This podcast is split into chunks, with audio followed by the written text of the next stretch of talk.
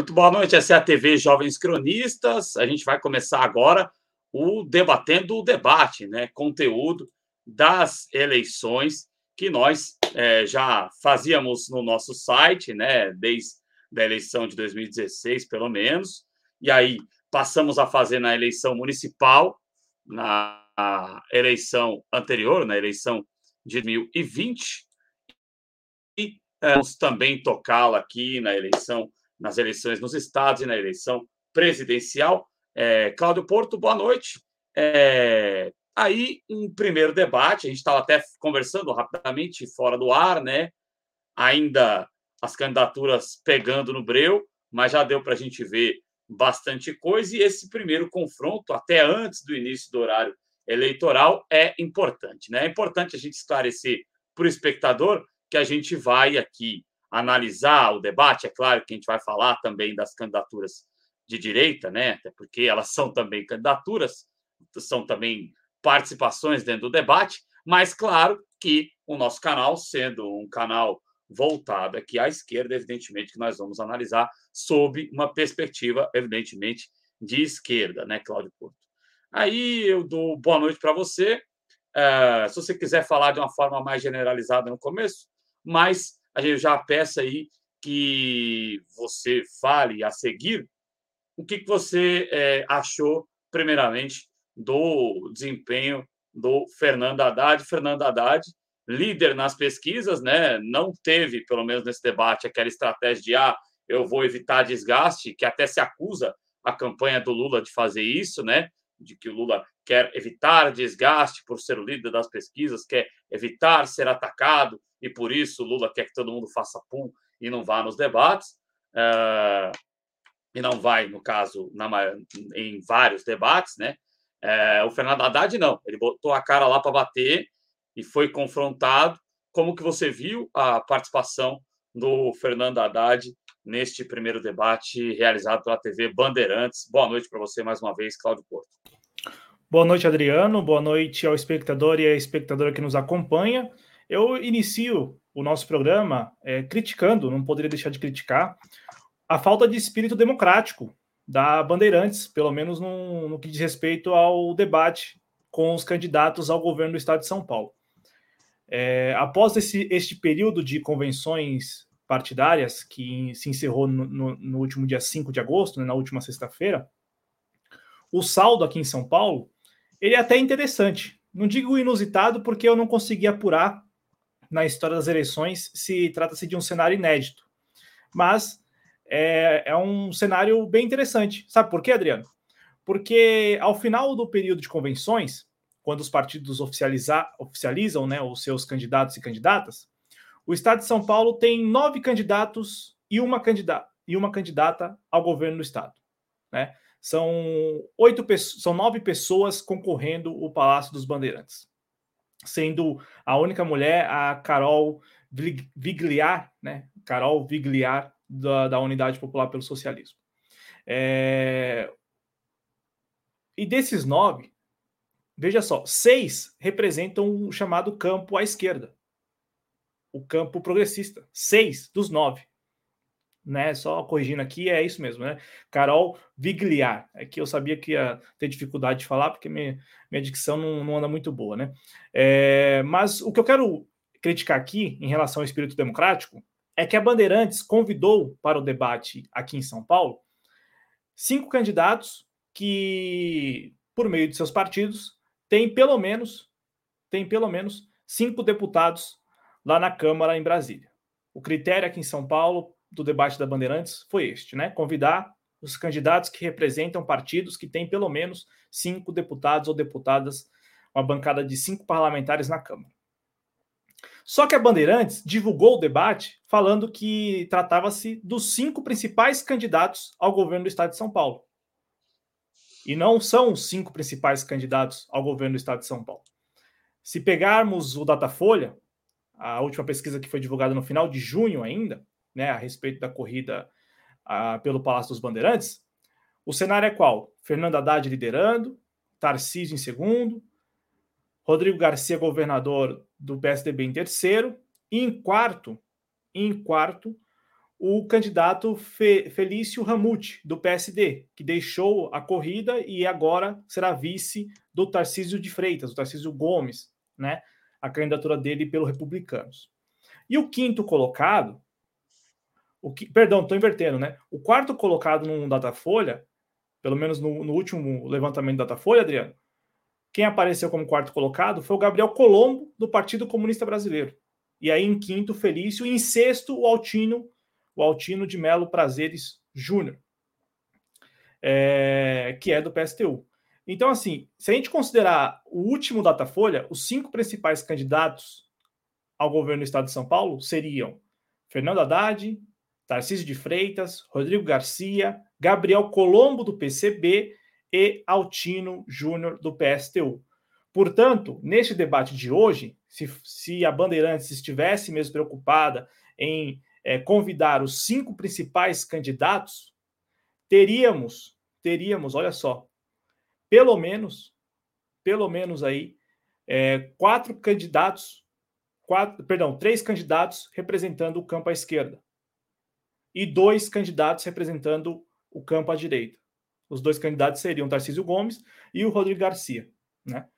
É, como a Bandeirantes usou como critério aqui em São Paulo a bancada na Câmara, eles conseguiram convidar o Vinícius Poit, que a gente vai falar mais dele ao longo do programa, o Vinícius Poit do Novo, e também o Elvis César do PDT. Né? Então, quero aqui criticar o tal espírito democrático que faltou mesmo a Bandeirantes aqui em São Paulo. E por que eu friso aqui em São Paulo? Eu assisti ao debate no Paraná, e no Paraná eles convidaram todos os nove candidatos ao governo do estado do Paraná. A Bandeirantes do Paraná convidou todos os nove inclusive candidatos do PSTU, do PCB e do PCO.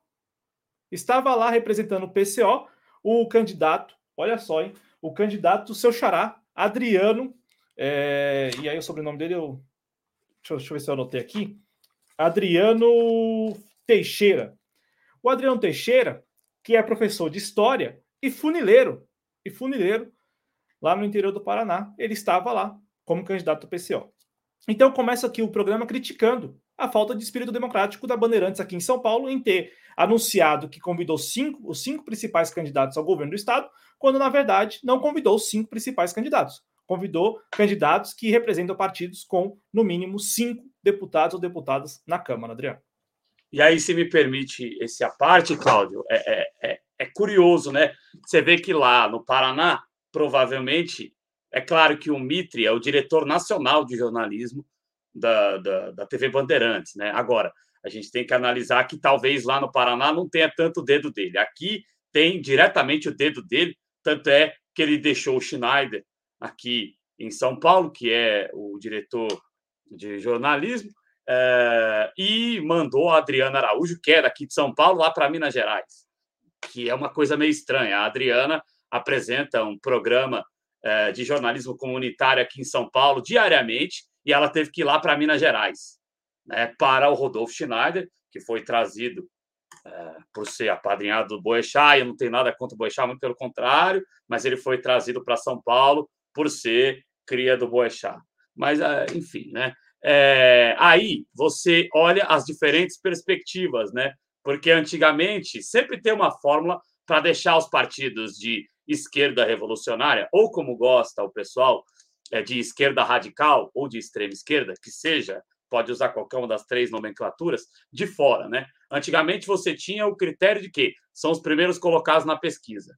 Aí depois você tinha, você poderia muito bem fazer um critério que ah, são os cinco primeiros colocados nas pesquisas, mais aqueles que estejam é, que tenham representação parlamentar. Você podia fazer esse critério e aí você contemplaria, por exemplo, o Gabriel Colombo e o Altino Prazeres. Mas fizeram esse critério só representação parlamentar. Então, a impressão que eu tenho, Cláudio, já que você trouxe esse tópico no começo e foi muito feliz de trazer, a impressão que eu tenho é que realmente o interesse é de só ter aquelas candidaturas da centro-esquerda para frente, do, do, do PDT e do PT para a direita, mas a esquerda não é. Tanto é que você até menospreza essas candidaturas quando você diz as cinco principais. Principais por quê? Por que, que eu considero a candidatura do Itaú Inclusive, eu fiz um desafio no Twitter lá. Eu sei que eu não devia fazer essas coisas, mas eu faço porque no meu Twitter pessoal não tem alcance, então eu uso dos jovens cronistas.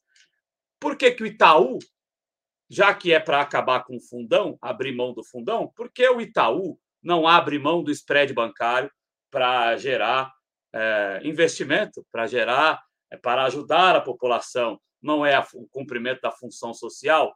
Né? Então, o, o, eu aceito que o político abra. Eu sou a favor de financiamento público de campanha, mas eu começo a pensar se é, o, a, o financiamento público de campanha pode ser repensado se o Itaú, que é dono do Partido Novo, abrir mão do spread bancário. Aí eu posso começar a pensar aí em analisar uma outra situação que na verdade não, mas analisar uma outra situação aí em relação à, à questão do fundão, como diz o Poit. Né? Então, acho que foi muito feliz você trazer isso para porque realmente eles sempre vão dar um jeito de só o mainstream estar presente no debate é, em termos é, de, de, questões partidárias, só do mainstream estar presente, Claudio. Posso, posso só para até concluir esse bloquinho que nós fizemos aqui sobre o, a falta de espírito democrático, né? Porque a Bandeirantes, a Bandeirantes é, se auto-intitula, né? E, inclusive, estava escutando agora o Fernando Mitre falando do tal espírito democrático, porque a Bandeirantes é pioneira há 40 anos, realizando sempre o primeiro debate da, da campanha, da pré-campanha, da campanha eleitoral, em todas as eleições. Mas não houve espírito democrático e eu julgo isso importante porque, de novo, eu não sei se é se é um cenário inédito, não sei mesmo, não consegui apurar. Mas das nove candidaturas, das nove candidaturas ao governo do Estado de São Paulo, seis são do campo à esquerda. E o debate hoje mostrou um, um cenário que não existe, porque havia três candidaturas do campo à direita contra duas candidaturas do campo à esquerda da centro-esquerda. No caso, o candidato Fernando Haddad do PT e o candidato Elvis César do PDT contra o Tarcísio Gomes pelo Republicanos, o Rodrigo Garcia pelo PSDB e o Vinícius Poit do Novo. Então, assim, a, a estética do debate. O debate apresenta três candidaturas à direita e duas à esquerda. Só que se a gente for observar o, o todo, são nove candidaturas, sendo seis à esquerda, seis à esquerda, e três, apenas três, à direita. E as três à direita estavam representadas no debate hoje. E das seis à esquerda, apenas duas. Então, assim, completo, completo, completa falta de espírito democrático. Completa falta de espírito democrático, além de induzir as pessoas, o eleitor paulista, a acreditar que as candidaturas que estão colocadas são somente aquelas cinco e que haveria uma suposta maioria de candidaturas à direita quando não existe. Porque, de novo, das nove, seis representam o campo à esquerda. Inclusive, e, tem duas telas se querer, você quiser apresentar para o público os candidatos. E querer colocar as candidaturas como desimportantes, né? Querer colocar essas candidaturas do campo à esquerda, né? Ou do campo nos, nos três termos que eu citei antes, né? No campo de, da extrema esquerda, entre aspas, que eu não gosto desse termo, é, como candidaturas desimportantes como candidaturas que não são candidaturas principais. Qual é o problema da pessoa ir lá e apertar 21 para votar no Gabriel Colombo, apertar 16 para votar no, no Altino Prazeres ou votar na candidatura da Unidade Popular? Não existe problema nenhum. Né? O Adriano, São candidaturas que estão aí colocadas.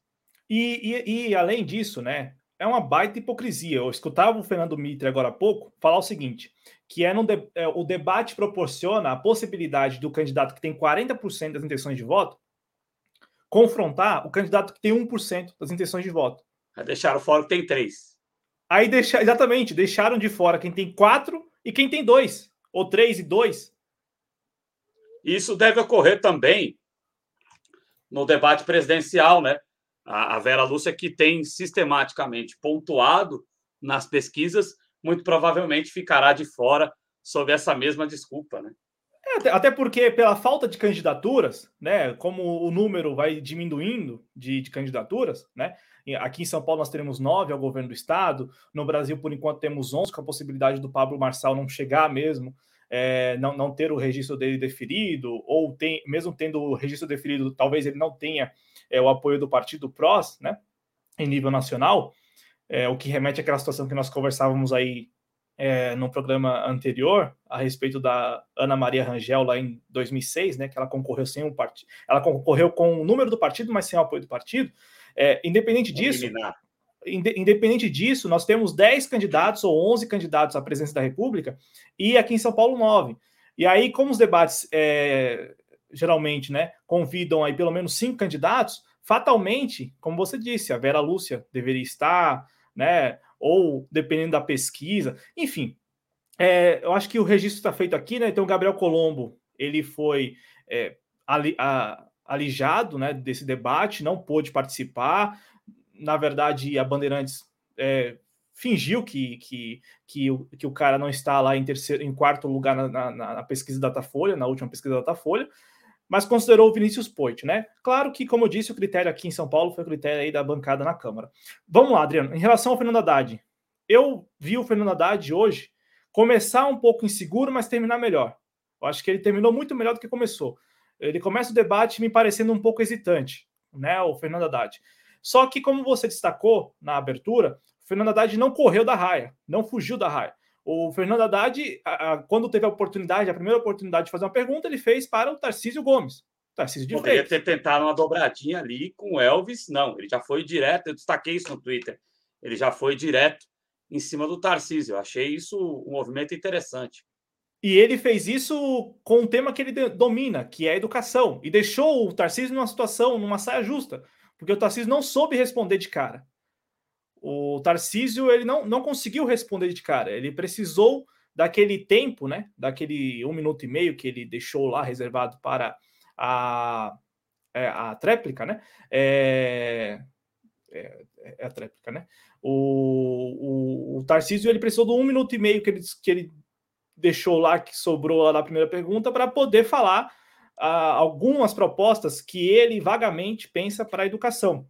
Aliás, é, eu não esperava outra coisa, mas o debate ele foi, na minha avaliação, dominado por lugares comuns, né? Assim, muito lugar comum da, da, da, nas falas dos candidatos. Candidatos falando sobre saúde de maneira abstrata, falando de educação de maneira abstrata, tanto é que quase ou todos falaram sobre educação em tempo integral, que é um lugar comum, né? Você falar ah, educação, educação em tempo integral, é um lugar comum.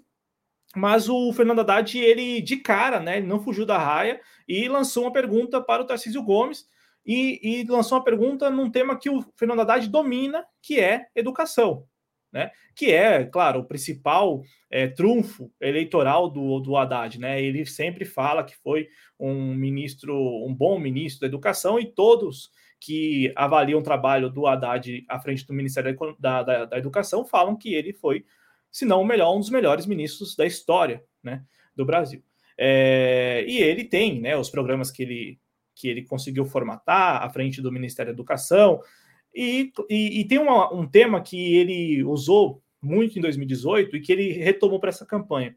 Em 2018, não sei se os espectadores vão se recordar, mas o Haddad, para a área de educação, ele sempre trazia à frente a ideia de vincular os, os institutos federais, que foi uma criação dele, com o ensino médio dos estados. Então, ele sempre falava em convênios com os estados ele na época ele era, ele era candidato à presidência da República, né? Ele falava em fazer convênios, caso ele viesse a ser eleito, convênios com os estados para que os institutos federais adotassem escolas de ensino médio, de ensino médio. Ele usava até essa expressão: os institutos federais vão adotar escolas. É, e agora ele volta, né? Ele recupera isso para a campanha ao governo do Estado de São Paulo. Ele recupera falando que quer que as escolas de ensino médio aqui no estado tenham, né, algum, em algum grau, tenham alguma semelhança com a, as estruturas dos institutos federais, o que é uma, uma, uma proposta muito clara, né, uma, uma, proposta muito clara e, e até fundamentada. Né? Você pode.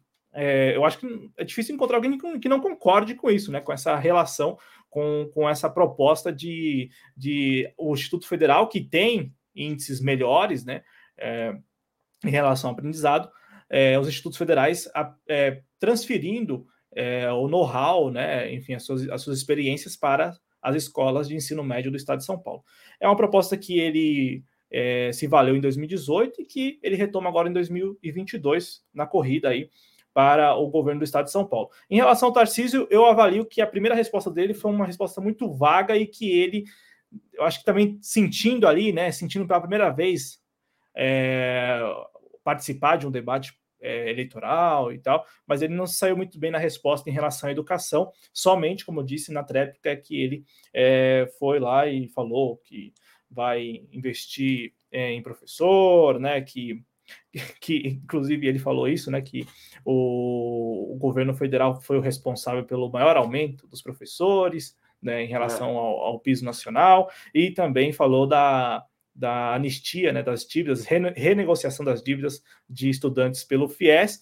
É, foi só isso que ele pôde citar, né, porque o Haddad até insistiu, né? O Haddad falou assim: mas o que, que você vai trazer do governo federal para o governo estadual? E aí ele falou: ah, tem essas duas coisas aqui: tem a renegociação das dívidas do FIES e também tem é, o aumento do, do piso. Ele só esqueceu de dizer, né? O Tarciso, claro, ele não ia dizer isso, né? Ele só esqueceu de dizer que, em razão da pandemia, em razão é, do orçamento de guerra e tudo mais, né? Em, em, em razão do estado de calamidade, o Brasil não pôde dar reajuste né, para servidores por dois anos. Por isso que o reajuste do piso nacional dos professores da, da educação, da, dos professores da educação básica é, recebeu aí quase 33, né, 33% de reajuste, porque ficou, ficou, ficaram dois anos aí acumulados. Né? Mas, enfim, isso não entra, né, não entra para um candidato, não vai falar nunca isso, Adriano. É isso aí. Bom, dar uma passadinha aqui na galera. A gente vai fazer isso, né? A gente começa falando das candidaturas da esquerda. A gente vai falar também, é, ter alguma coisa para falar das da direita também. E depois a gente volta para fazer uma avaliaçãozinha final. Eu tenho uma pergunta interessante é, no final em relação a impacto de debate. Qual é o impacto? Daqui a pouco a gente vai fazer essa pergunta. Tem muita coisa ainda pela frente aqui no Debatendo Debate. Um abraço aí para o Henrique Nunes, Matheus Fernandes dando boa noite. É, essa foi engraçada mesmo, né? Aliás, o pessoal da direita não teve muita dobradinha nesse debate, não. Daqui a pouco a gente vai falar sobre isso. É, o pessoal se confrontou mesmo. O pessoal se confrontou. O Poit, que apareceu bastante no debate, a gente vai falar disso daqui a pouco, é, confrontou o Tarcísio, falou que o Tarcísio está andando com o bandido, porque lá no Rio de Janeiro, por exemplo, o Ganime só faltou estar tá com a praguinha do Bolsonaro, né? Aqui em São Paulo, o Poit confrontou o cara do Bolsonaro. Eu achei. Tudo bem que depois alguém deve ter gritado lá na assessoria dele. Depois ele, olha, isso aqui eu estou te falando como um tom de conselho, mas foi pesada ali a, a primeira parte da pergunta. Daqui a pouco a gente vai falar disso aí.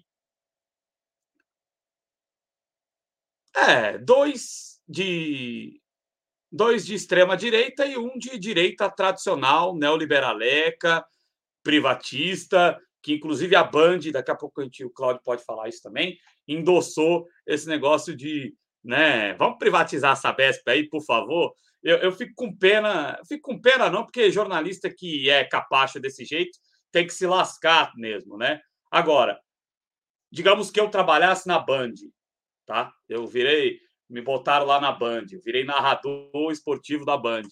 Pô, se eu começar com essa história, eu não vou ganhar nada com as negociatas é, que acontecem na política. Quem vai ganhar, no máximo, é o Johnny Saad. Né? É o Johnny Saad quem ganha alguma coisa com esse tipo de lobby. O jornalista que está ali, eu duvido muito que ganhe.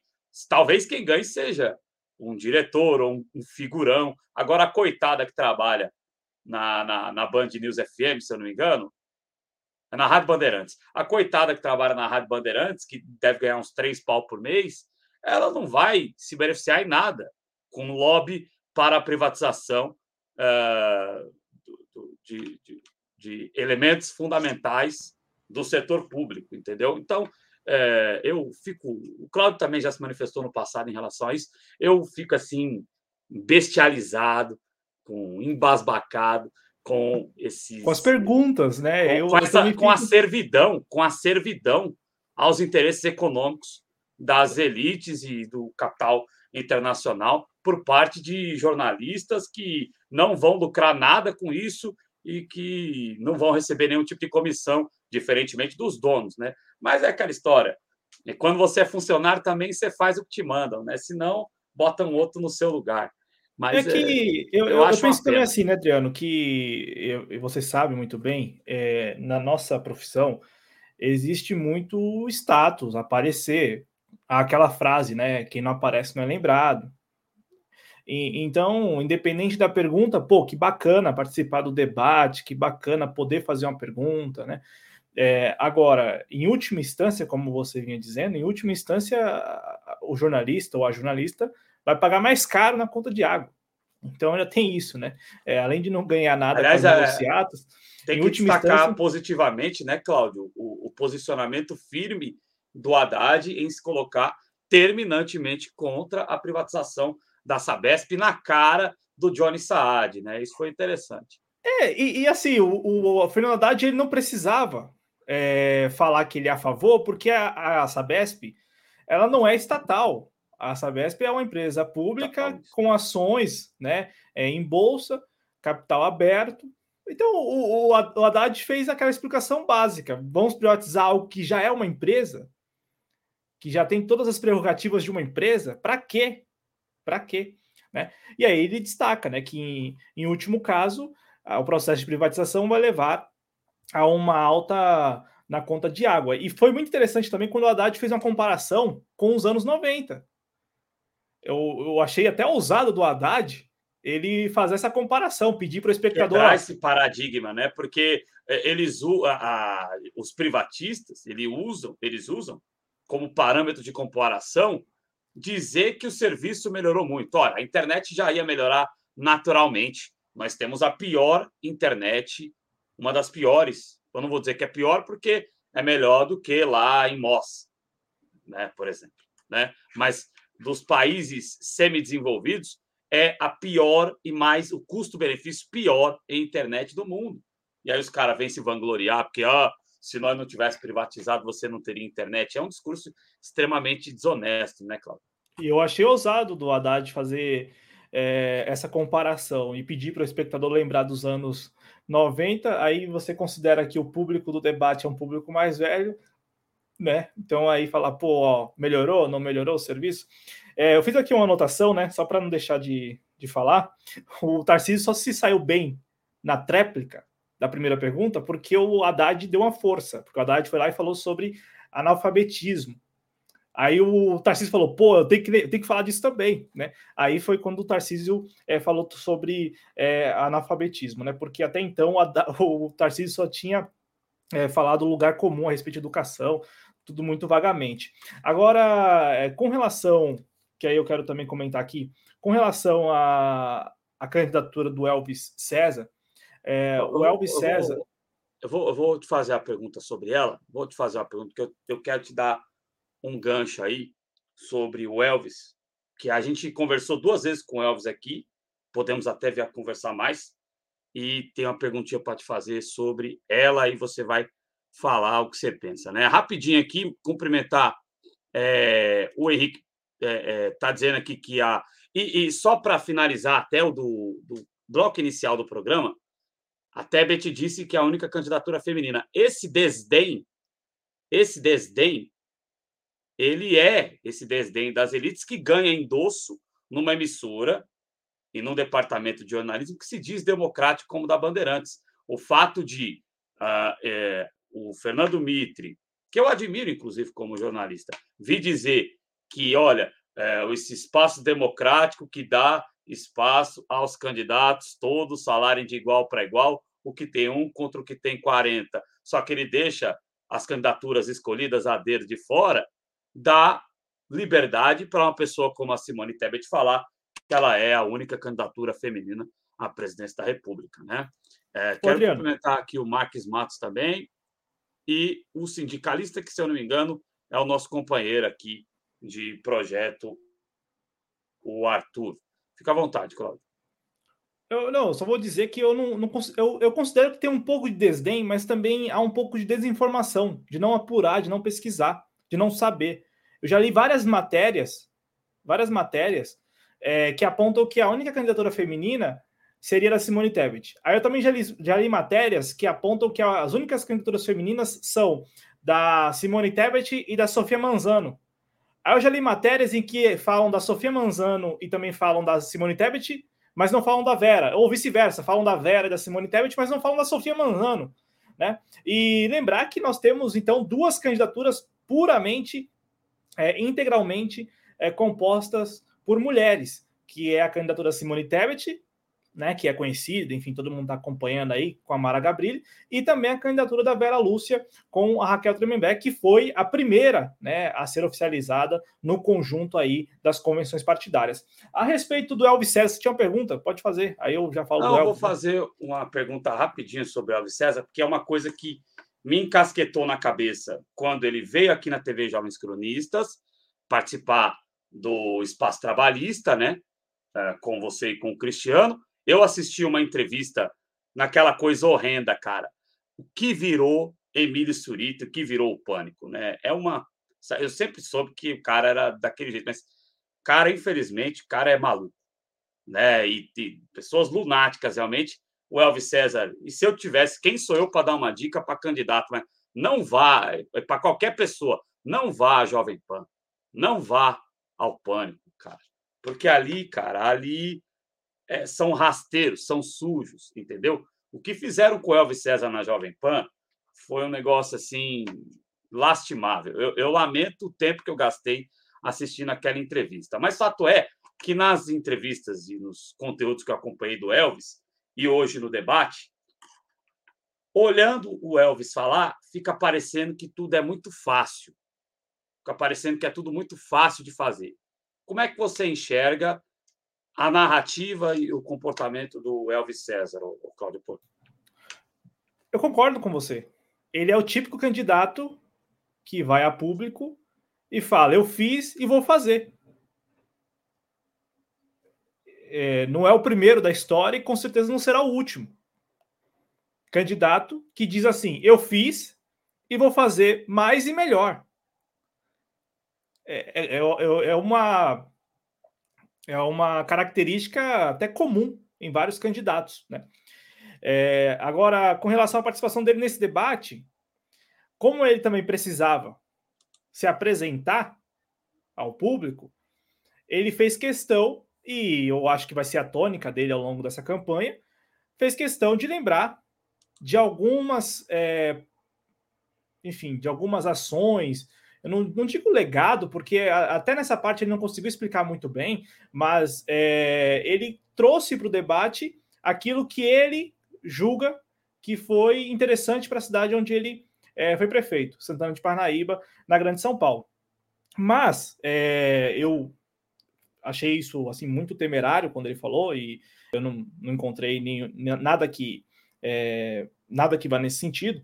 Mas, por exemplo, quando ele fala que a cidade onde ele foi prefeito não, não tem mais nenhum morador em situação de rua, eu acho temerário afirmar isso. Porque será que não tem mesmo? Será que não tem ele, um? ele se empolga, né? Um pouquinho, ele for, ele sai do prumo, será, né? Será que não tem? Mas aí que aí eu acho que entra dentro também o fato de ser o primeiro debate, a primeira vez em que ele disputa o governo do estado e assim a primeira vez em que ele sai de Santana de Parnaíba.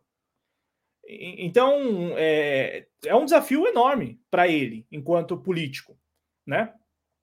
É, enquanto político, mesmo tendo aí 20 anos de trajetória política, né, considerando é, o tempo em que ele foi filiado ao PSDB, 19 anos, agora é, com menos de seis meses de filiação, ou com pouco mais de seis meses de filiação ao PDT, é, ele que foi vereador, foi prefeito por dois mandatos lá em Santana de Parnaíba.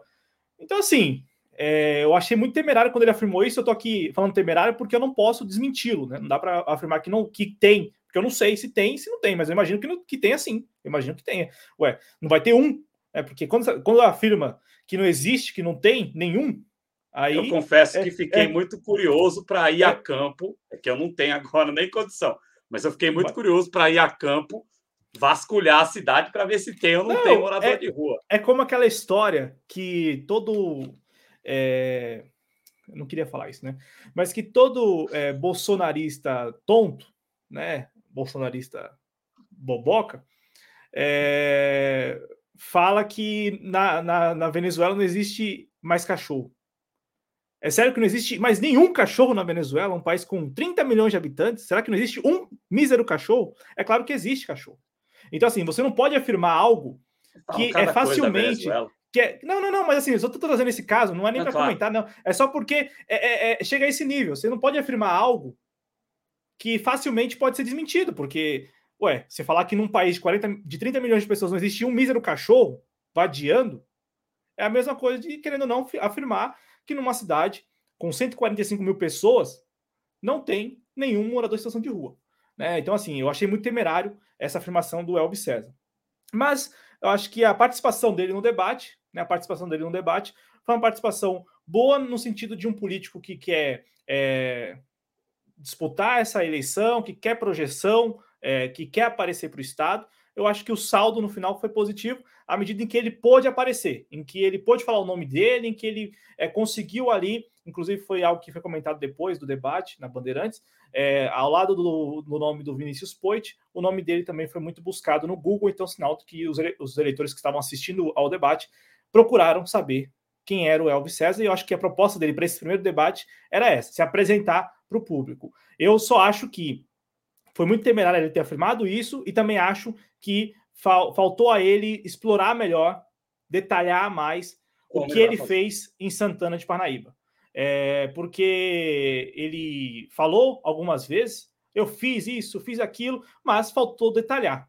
Né? É, quem assistiu aos vídeos dele, né, os vídeos que ele tem no canal dele a respeito da, das duas gestões dele lá em Santana de Parnaíba, percebeu que os vídeos têm para os detalhes. Então, o número de escolas que ele construiu, o número de ginásios, ele poderia ter se valido dos números, ele poderia ter ido é, municiado dos números. Só que também eu percebi que ele pouco olhava para aquilo que estava escrito, para aquilo que estava ali no púlpito.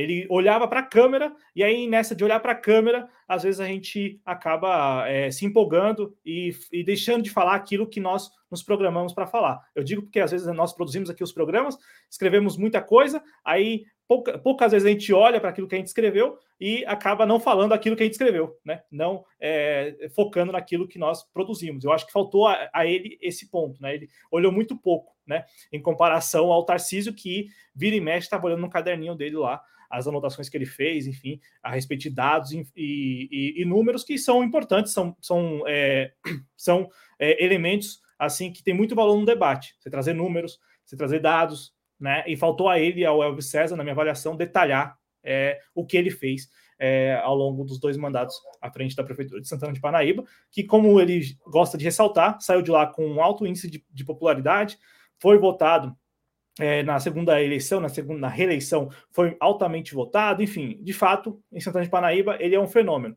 mas ele precisa, precisa para essa corrida ao governo do Estado de São Paulo, apresentar melhor aquilo que ele fez, o legado dele, e detalhar o legado dele. Né? Não, não falar que apenas fez, porque, como você disse, dá a impressão para quem está acompanhando de fora, para quem está conhecendo ele, que ele é um idealista, que ele consegue fazer tudo muito fácil. Né? Basta estralar, estralar os dedos que é possível fazer tudo, é possível resolver os problemas que é aquele político das antigas que promete, né? Dá a impressão que ele está prometendo. Mas não só isso, detalhar o que ele fez. Acho que governar Santana de Parnaíba é um desafio muito menor, com todo respeito a Santana de Parnaíba, pelo amor. Né? Ele fez uma gestão aprovada, parabéns. É, mas, assim, governar o estado de São Paulo é um desafio muito grande, né? Então, apresentar também não só o que fez, mas apresentar como vai implantar essas ideias. Eu tenho a impressão de que ele é um comunicador, tanto é que ele tem, deve estar parado agora por causa da lei eleitoral, se não parou ainda, vai parar o programa que ele tem na Rede TV, né? Ele é um comunicador. Ele, ele, ele, isso me lembra até o Dória, não comparando com o Dória. Alves César é uma pessoa séria. Mas, assim, ele me lembra muito, né? O, é, aquela coisa de se comunicar, de ser o comunicador, de olhar para a câmera, de sorrir e vislumbrar um mundo, uma São Paulo mais bonito e mais melhor, só que vislumbrar a gente vislumbra. A questão é como que isso vai ser implantado. O Felipe Domingues é eleitor do PDT, está aqui. Sônia, é o seguinte, fica com a gente. É, depois que a gente falar dos candidatos individualmente, no final a gente vai para essa linha de avaliações gerais. A gente vai avaliar o debate, qual o nível do debate e se o, qual é o alcance desse debate. Fica por aí, Sônia, que a gente está aqui fazendo aqui a, a, nossa discussão. Muito obrigado pela sua audiência. Né? É... Um abraço aí para o Henrique Nunes, que tem muito morador de rua mesmo. Aqui em São Paulo está assustador. É... Vocês quem? Ah, ah, tá. Tudo bem. É. Aliás, na TV Jovens Cronistas ele fez uma piada sobre esse negócio de rei do rock aí. Né? Ele, é, ele é o Elvis, está vivo e é candidato ao governo de São Paulo pelo PDT 12. É, o Vitor Ricardo está aqui, que é nosso amigo, né? É, muito obrigado ao Vitor, tamo junto. E boa noite ao Ronaldo Brito lá, direto de Berlim, tá certo? O Cláudio Porto, aí a gente entra no campo da direita, e aí eu vou deixar você bem à vontade para falar. Eu só quero destacar esses três pontos fundamentais dos três candidatos, né? E aí eu vou te dar bastante liberdade aqui para falar. Vou te dar, não, você tem total liberdade para falar. É, eu não dou nada. É, o Poit apareceu muito bem e buscando o confronto o tempo todo. Aquela história do PDT, é, do PDT, ó, do novo, nossa, aquela história do novo de falar de fundão, nada de novo no front, né? Eles sempre falam de fundão. Eu quero ver, como eu disse no início do programa, eu quero ver o Itaú abrir mão do spread bancário para financiar o empreendedor brasileiro. Aí eu quero ver o Itaú fazer isso. Itaú, que é dono do novo, assim como a Record é dona do PRB, né? E por aí vai. E aí, é, do Republicanos agora, né? Antigamente se chamava PRB, eu estou meio velho. E aí o que acontece é o seguinte: é, tem o Poit aparecendo bastante e dando aquela confusãozinha, aquele temperinho para o debate, né? indo para o confronto direto sempre, inclusive confrontando o Tarcísio, que é uma coisa que o Ganime, por exemplo, não faria lá no Rio de Janeiro.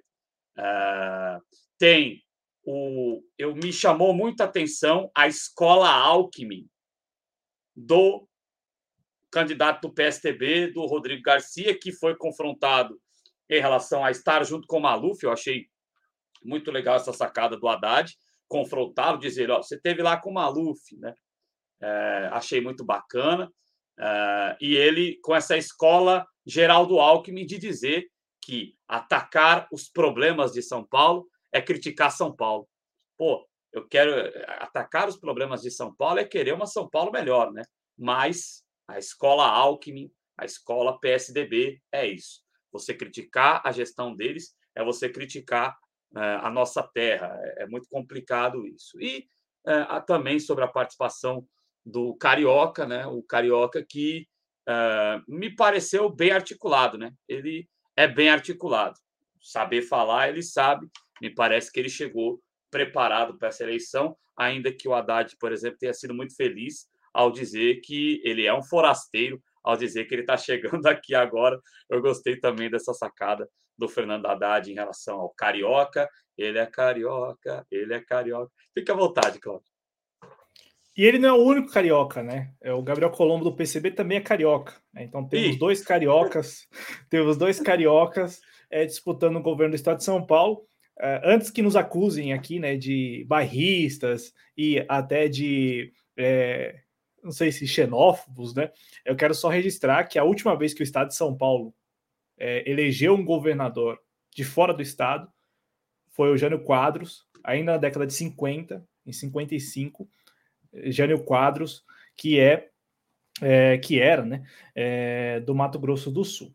É, então, assim, é, não somos nós aqui, o Adriano. É, o Estado de São Paulo, veja só, né, se passaram aí mais de 50 anos e o estado de São Paulo bem refratário, o eleitor paulista bem refratário à ideia de ter um governador de fora do estado. É, dito isto, você trouxe a questão do Maluf, bumerangue, né? É o famoso bumerangue, o efeito bumerangue, né? O Haddad foi lá e foi cutucar o Rodrigo Garcia falando do Maluf e o, Rodrigo Garcia devolveu. Mas você também estava com o Maluf, porque estiveram, né? O Haddad e o Maluf estiveram juntos na, naquela eleição em que o Haddad venceu a Prefeitura de São Paulo em 2012. Inclusive, o, o Haddad só venceu aquela eleição, muita gente acredita, ao apoio do Maluf, né? Porque o Maluf foi lá e, e declarou apoio ao Fernando Haddad. Além, claro, do, da popularidade do presidente Lula, mas o apoio do Maluf à candidatura do Fernando Haddad em 2012 facilitou a vida do Fernando Haddad naquela disputa. Será que algum malufista votou no PT? Não, não, não, não estou falando isso. Estou falando que o apoio, né, o apoio do candidato do, do, do, do, Paulo Maluf ao Fernando Haddad, muita gente acredita que facilitou o caminho é, do Fernando Haddad naquela, naquela campanha em 2012. E, é, assim, independente, né, do que você, independente né, do que você acabou de falar, por exemplo, lá, votou ou não votou, Fernando Haddad e o Lula fizeram questão de ir à casa do Paulo Maluf para é, uma foto, para uma foto Infel com o Paulo Maluf. Infelizmente, infelizmente então, eu lembro dessa história aí. Então, assim, o Haddad foi lá cutucar o Rodrigo Garcia em relação ao Paulo Maluf, e o Haddad, o pior é que o Haddad fez isso para devolver, para devolver o, o, a crítica, né, o, o, ataque, né, como ele classificou, o ataque do Tarcísio Gomes, né, o Tarcísio de Freitas. Porque o Tarcísio, ele, na primeira resposta, né, ao final da tréplica dele, ele, pergunta, ele fala para as pessoas procurarem no Google quem foi o pior prefeito da história de São Paulo. É, e aí o Haddad, para devolver, o Haddad também, o Haddad saiu bem, mas ele foi lá e comprou uma briga desnecessária, pelo menos nesse episódio do Maluf, né? Para devolver, devolver esse comentário ou esse ataque do, do Tarcísio, o, o Haddad cutuca o Rodrigo Garcia, porque o Rodrigo Garcia ele pergunta para o Haddad, faz uma pergunta assim aberta sobre o poupa-tempo e sobre é, também o bom prato. Faz uma pergunta aberta né? O, o, o Rodrigo Garcia nem vai é, de cara é, falando que o Haddad esteve com o Maluf. O, o Rodrigo Garcia ele tem que fazer, ele faz uma pergunta para o Haddad, uma pergunta aberta. O que, que o senhor candidato acha do Poupa Tempo e do Bom Prato? Aí o Haddad explica para ele que em nenhum momento o PT é, se opôs ao Poupa Tempo ou ao Bom Prato. O PT sempre elogiou, inclusive, essas políticas é, públicas do PSDB, dos governos tucanos aqui em São Paulo. É, mesmo assim, o Haddad vai lá e fala que lá atrás, lá atrás, o Rodrigo Garcia havia sido demitido pelo Mário Covas e estava com o Paulo Maluf e o Celso Pita. E aí há, de, há, devo, há, há aqui a devolutiva né, da, do ataque do Tarcísio. O, o Haddad faz questão de lembrar que o pior prefeito da história de São Paulo não foi ele, e não teria sido ele, teria sido o Celso Pita, que saiu escorraçado da prefeitura. Aí há o momento em que o Rodrigo Garcia devolve. E o Rodrigo Garcia devolve até é, num tom assim que a gente não viu no debate da parte do Rodrigo Garcia. Inclusive, foi uma participação um tanto apagada do governador. Né? Ele fala assim: quem lambeu as botas do Maluf não fui eu. Ele falou isso, né? Lamber as botas. Ele usou essa expressão, né? Para o Haddad o Rodrigo Garcia, apagadão, foi lá e, e teve esse lampejo, falou: Ó, eu, agora já não dá, agora tem que falar que quem lambeu as botas do Maluf não fui eu, foi você, foi o, foi o Lula, né, em relação a, a aquele apoio em 2011, 2012. Ô, Cláudio, agora, à vontade. Posso só fazer uma partezinho rapidinho? Você citou essa situação aí do Haddad. Você acha que eu vou eu vou usar o termo que eu já usei outro dia e você não gostou. Você acha que o Haddad, em alguns momentos, pegou ar porque em, em um determinado momento, para falar das gestões tucanas, ele critica o Alckmin, o Alckmin, vice do Lula, e o Rodrigo Garcia o Alckmin com cabelo e uns 10 anos mais novo, né? Mas assim, uns 10, não, uns 20. Mas é, é o, o Haddad fala da gestão Alckmin, aí ele meio que percebe que ele, eu falei do Alckmin. Você acha que o Haddad é, saiu do tom um pouco ou ele estava no limite do, do, Não, eu, do que eu, é o embate. Eu acho, que, eu acho que, como eu falei no início do programa, ele começou um tanto hesitante. Eu senti isso. E, e, claro, eles, eles estavam ali participando do primeiro debate, então é até natural que começassem assim, hesitantes. Agora, esse momento do debate em que ele fala dos governos do, do, do PSDB e, e, lembra do Geraldo Alckmin, não tem problema, porque ele lembrou, mas ninguém, nenhum adversário foi lá e falou: Mas o Alckmin não está com vocês agora? A propósito, eu marquei aqui as vezes em que o nome do Lula foi citado. O nome do Lula foi citado apenas três vezes ao longo do debate. Três vezes. Nesse Sendo sentido, duas... eu acho que o, que o Tarcísio foi elegante, né? Ele citou pouquíssimo. Ele estava é. querendo se apresentar para o eleitor mesmo, o Tarcísio. Ele não foi muito para a briga, né? Ele dava aí... umas, cutucadinhas, umas cutucadinhas bem leve. É, é, é, é tipo a, a, a é tipo é, dá uma cutucadinha e sai. Tipo, você cutucando a cobra. Você dá uma cutucadinha e sai. Entendeu? Mas você esperava, devolvo, devolvo perguntando, você esperava outra atitude do Tarcísio? Não, é, eu não conhecia o Tarcísio, né? Eu não conhecia o Tarcísio, não sabia. Ele era uma incógnita. Como que ele ia vir? Porque se você analisar em eleições anteriores, quais eram os representantes dessa, dessa direita que tenta abocanhar a parcela mais conservadora da uma população que votaria em Paulo Maluf se ele estivesse. Eu sempre busco o Maluf porque para mim é a síntese do conservadorismo e da velha política aqui de São Paulo, né? Então é, é, você tem quem que tentou herdar isso aí? O PSDB acabou herdando por falta de opção, mas quem tentou ir mais à direita disso? Celso Somano, por exemplo. Celso Somano ele, ele ia para ele ia bater. Celso Somano não ficava de, né, olha, vamos aqui, eu sou o candidato que vai fazer isso, isso e isso. Aliás, o Tarcísio Freitas falou que pretende uma proposta que Guilherme Boulos defendeu, até que eu defendo, eu duvido ele fazer, mas que é, é os imóveis abandonados de São Paulo servir para moradia popular. Eu falei, porra, é, é, é, o cara dizer isso mexer com as oligarquias né, nessa questão, é, é uma proposta interessante. Eu achei bem interessante ele falar isso. Acho que eu nem sei de onde ele tirou isso. Isso não deve estar no programa de governo dele. Mas deve tá. ter falado por um pouco, mas tá. Não, então, aí, aí parabéns eu, eu, a ele nesse sentido. Eu, eu, fiz essa pergunta para você porque nós fizemos um programa aqui e eu lembro de ter dito isso. O, a, a única parte bolsonarista do, do Tarcísio é o voto do bolsonarista que acredita que o Tarcísio será um pau mandado do presidente Bolsonaro, ou é um pau mandado do presidente Bolsonaro. O Tarcísio não é um pau mandado do presidente Bolsonaro. O Tarcísio aqui em São Paulo está no Republicanos, não está no PL, que é o partido do presidente Bolsonaro. Aqui em São Paulo, quem está, quem está no núcleo duro da campanha do, do Tarcísio Gomes é o Gilberto Kassab, pelo PSD. Então, assim, é, esse negócio de. Irônico de... ser o antigo parceiro do Rodrigo Garcia, né?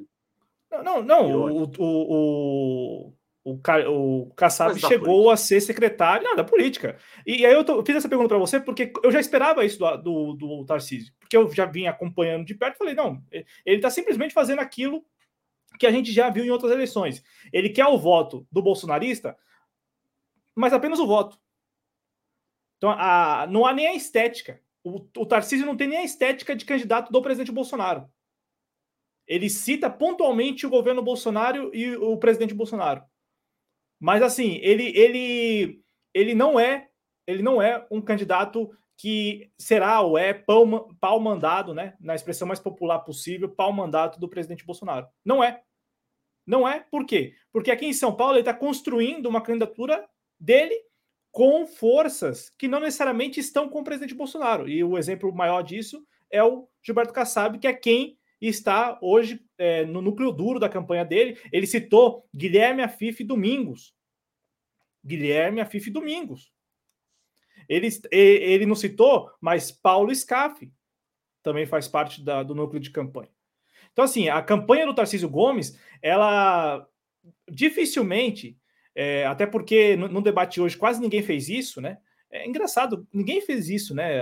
A não ser o momento em que o Vinícius Poit fala do Lula, ex-presidiário Lula e tal, mas assim, ninguém quis ali colar a peste e falar assim: ó, esse é o candidato do Bolsonaro e esse é o candidato do Lula. É, não sei se porque eles estavam, como a gente comentou nesse programa, estavam ali sem, sem ritmo, né? Estavam ainda é, treinando, não sei, mas assim, não, não houve esses momentos, né? E, então eu, eu, eu via já que o Tarcísio não viria para essa campanha é, com agressividade, no sentido de falar de ex-presidiário Lula, é, Lava Jato. Não, ele vai citar pontualmente e também vai citar pontualmente o Bolsonaro. Agora, em relação à ideia que você trouxe, que ele também falou no programa, veja como o discurso vai mudando. Por que o discurso vai mudando? Porque quando ele chega em São Paulo, o Tarcísio chega em São Paulo, ele não morava em São Paulo, ele chega em São Paulo. Aí ele fala: Eu vou ser candidato ao governo do estado. Quem estará comigo? Se ele contasse apenas com o presidente Bolsonaro e com as forças em Brasília, ele não teria chance nenhuma. Então, por isso que ele corre atrás desses apoios e aí tem a composição com o ex-prefeito ex de São José dos Campos, o Felício Ramute, e o PSD. Então, olha só, o Tarcísio vai para a sua primeira eleição com o apoio do PSD, que é um partido com muita capilaridade no Brasil e principalmente aqui em São Paulo, e ao, ao lado do, do, do, do, Republicanos também tem o PL do presidente Bolsonaro, que aqui em São Paulo meio que se dividiu, mas o, a Executiva Nacional é, indicou o apoio ao Tarcísio Gomes. E, e, o staff do Tarcísio Gomes aqui em São Paulo é um staff paulista de, de pessoas que já tentaram e concorreram às eleições ao governo do estado e não ganharam. Então é um staff paulista para um candidato carioca. E aí, ele chega, antes de antes de se enturmar, de se entrosar com esse staff, ele falou o quê? Vamos privatizar, eu vejo a privatização da Sabesp. O que, que ele disse hoje, o que ele disse semana passada no Gotino, lá no Balanço Geral? Não, ó, é, a gente pensa em privatizar, já mudou o discurso. E mudou o discurso por quê? Porque chegaram para ele com um briefing e falaram o seguinte: ó, aqui em São Paulo, é, é, é, assim, a gente, a gente promete a privatização, mas a gente não cumpre, porque a, a Sabesp, a Sabesp, do jeito que ela está hoje, também é interessante para as prefeituras na relação política mesmo, de negociação política do Estado com as prefeituras. Então, então assim, é, privatizar a Sabesp é, seria abrir mão de um ativo que funciona bem hoje para a articulação política do governo estadual, do governo do Estado, do Palácio dos Bandeirantes, com as 645 prefeituras. Então, o governador que chega lá e fala assim: vou, toma, não, vou, vou entregar a Sabesp para o mercado especulativo de vez. Abre mão desse ativo para negociar com os prefeitos. E o PSDB em São Paulo só, só governa o estado de São Paulo há quase 30 anos, porque sempre, sempre procurou estar con conectado com as prefeituras. Sempre. Não por acaso, até recentemente, o Marco Vignoli, presidente do PSDB do estado de São Paulo, diretor estadual, era o secretário de desenvolvimento regional do estado. Era quem detinha a chave do cofre para o repasse às prefeituras. Aí, aí, aí o PSDB ganha no Estado, o pessoal fala, não, é porque o, o paulista é conservador. Não é só por isso, não, gente. É porque há injeção de recursos, injeção pesada de recursos. Eles injetam dinheiro mesmo, dinheiro público. Onde já se viu o presidente estadual do partido ser, ao mesmo tempo, o secretário que tem nas suas mãos a chave do cofre que distribui recursos para as prefeituras? Aí chega na, na, eleição municipal, o PSDB ganha em quase todas as cidades, ou o PSD, os partidos aliados do governo. Aí chega na, na eleição estadual, rapidamente o candidato desconhecido como é o candidato é, do PSDB atual, o candidato Rodrigo Garcia, atual governador, que, aliás, é, eu estava assistindo o um debate no Paraná, no Paraná eles colocaram um, um, papel sulfite com o nome dos candidatos na frente do púlpito. Eu acho que para o Rodrigo Garcia valeria colocar isso lá, né? Rodrigo Garcia, o novo governador. É uma fita pensando que o Geraldo é o Geraldo Alckmin com peruca, né? O, pensando que é o companheiro Alckmin, né? O mas, companheiro. Mas o poderia ter colocado uma fita crepe ali com o nome Rodrigo Garcia, o novo governador, na frente, para as pessoas saberem quem é que estava falando. Então, então, assim, Adriano, eu já esperava do Tarcísio é, esse posicionamento mais, é, mais distante do governo federal, porque ele já vinha nessa linha e o staff dele tem orientado ele nesse sentido. Ó, você é o candidato do governo, você é o candidato do Bolsonaro. Mas até que as pessoas até que as pessoas, o eleitorado, os outros candidatos adversários, não fale que você é o candidato do governo, você também não fala. Se eles falarem, fale eles só mas... da, da, de possíveis realizações que ele tenha feito enquanto ministro. Né? Não, e ele fala que ele é o candidato do governo, mas assim, pontualmente. Por quê?